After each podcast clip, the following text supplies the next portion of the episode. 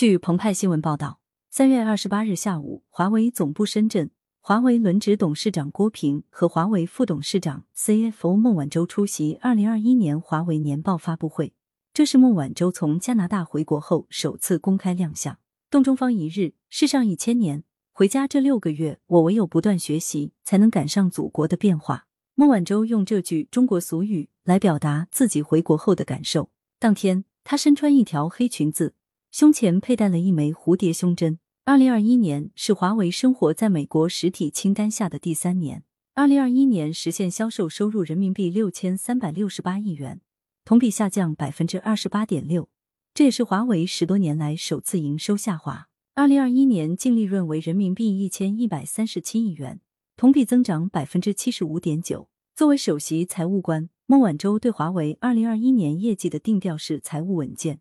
整体经营结果符合预期。我们的规模变小了，但我们的盈利能力和现金流获取能力都在增强，公司应对不确定性的能力在不断提升。会后，他接受记者采访时感性的表示：“二零二一年对华为而言。”也许已经穿过了这次劫难的黑障区，大家在三年的持续制裁中更加团结，我们的策略也在这三年中变得更加明确。而郭平在演讲中则称：“二零二一年我们活下来了，二零二二年继续求生存。”华为则在二零二一年年报开头写道：“过去三年，严峻的外部环境和非市场因素对公司经营带来了困扰。当暴风雨来临时，我们选择了在雨中奔跑。”当全世界都在关注华为会不会倒下的时候，华为最关注的还是坚持为客户创造价值与生态圈合作共赢，同时踏踏实实提升经营质量，持续投入未来，继续展现出华为的韧性和顽强。遭遇营收下滑，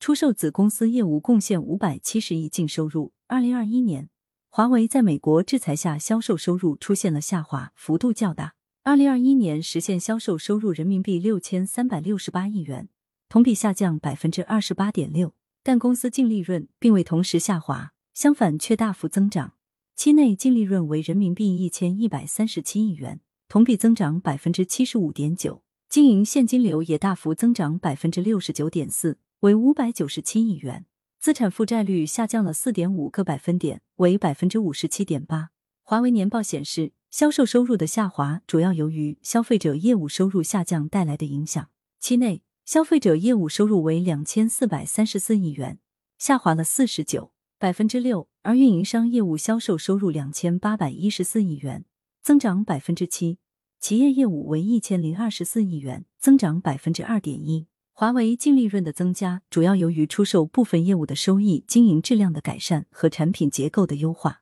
华为年报披露了两项资产出售，其一，二零二一年荣耀业务相关资产和负债完成交割。根据相关协议条款，深圳智信将分期支付收购对价，本集团最终可获得的对价存在不确定性。其二，超聚变数字技术有限公司业务出售，华为于二零二一年将全资子公司超聚变全部权益出售于第三方，相关资产和负债在同一年度完成交割。华为年报显示，这两项资产出售当期的净收益五百七十四亿元，这相当于贡献了一半净利润，缓解了华为的财务压力。年报还显示，截至二零二一年十二月三十一日，华为创始人任正非的总出资相当于公司总股本的比例约百分之零点八四，这也意味着任正非持股在持续降低。二零二零年同日，任正非持股为百分之零点九零，二零一九年同日约为百分之一点零四。二零一八年同日为百分之一点一四，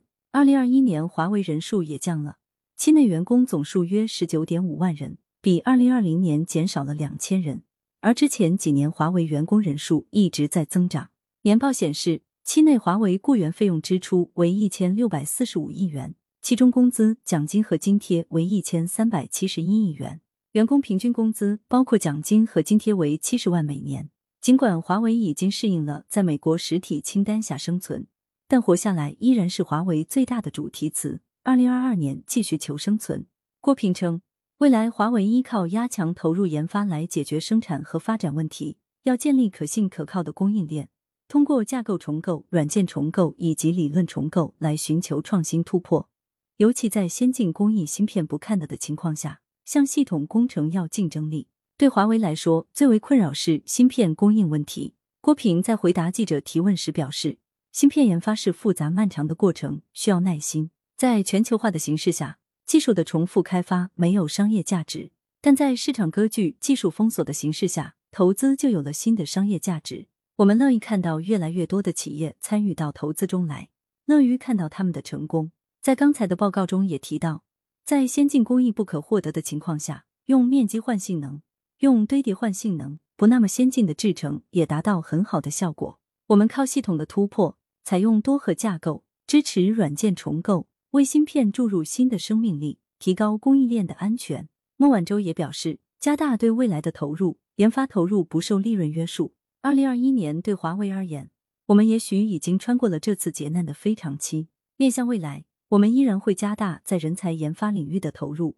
我们会通过技术强度和人才浓度来保证我们持续创新能力。郭平表示，今年华为会继续招聘约一万名应届毕业生，只有优秀的人才才能解决华为现在的状况，使得华为进一步发展。华为的财报显示，二零二一年研发投入达到一千四百二十七亿元人民币，占全年收入的百分之二十二点四，十年累计投入的研发费用超过八千四百五十亿元人民币。华为新兴业务收入增长超百分之三十，在传统业务遭遇挑战时，华为也在大力培育新业务。年报显示，企业业务营收为一千零二十四亿，其中新兴业务收入增长百分之三十以上。孟晚舟在回答新兴业务时提及，华为云在二零二一年实现了销售收入是两百零一亿人民币，实现了百分之三十四的增长。目前，华为云已经是全球 IC 市场在中国排名第二。在全球排名第五的企业，华为云在去年正式提出一切皆服务的战略。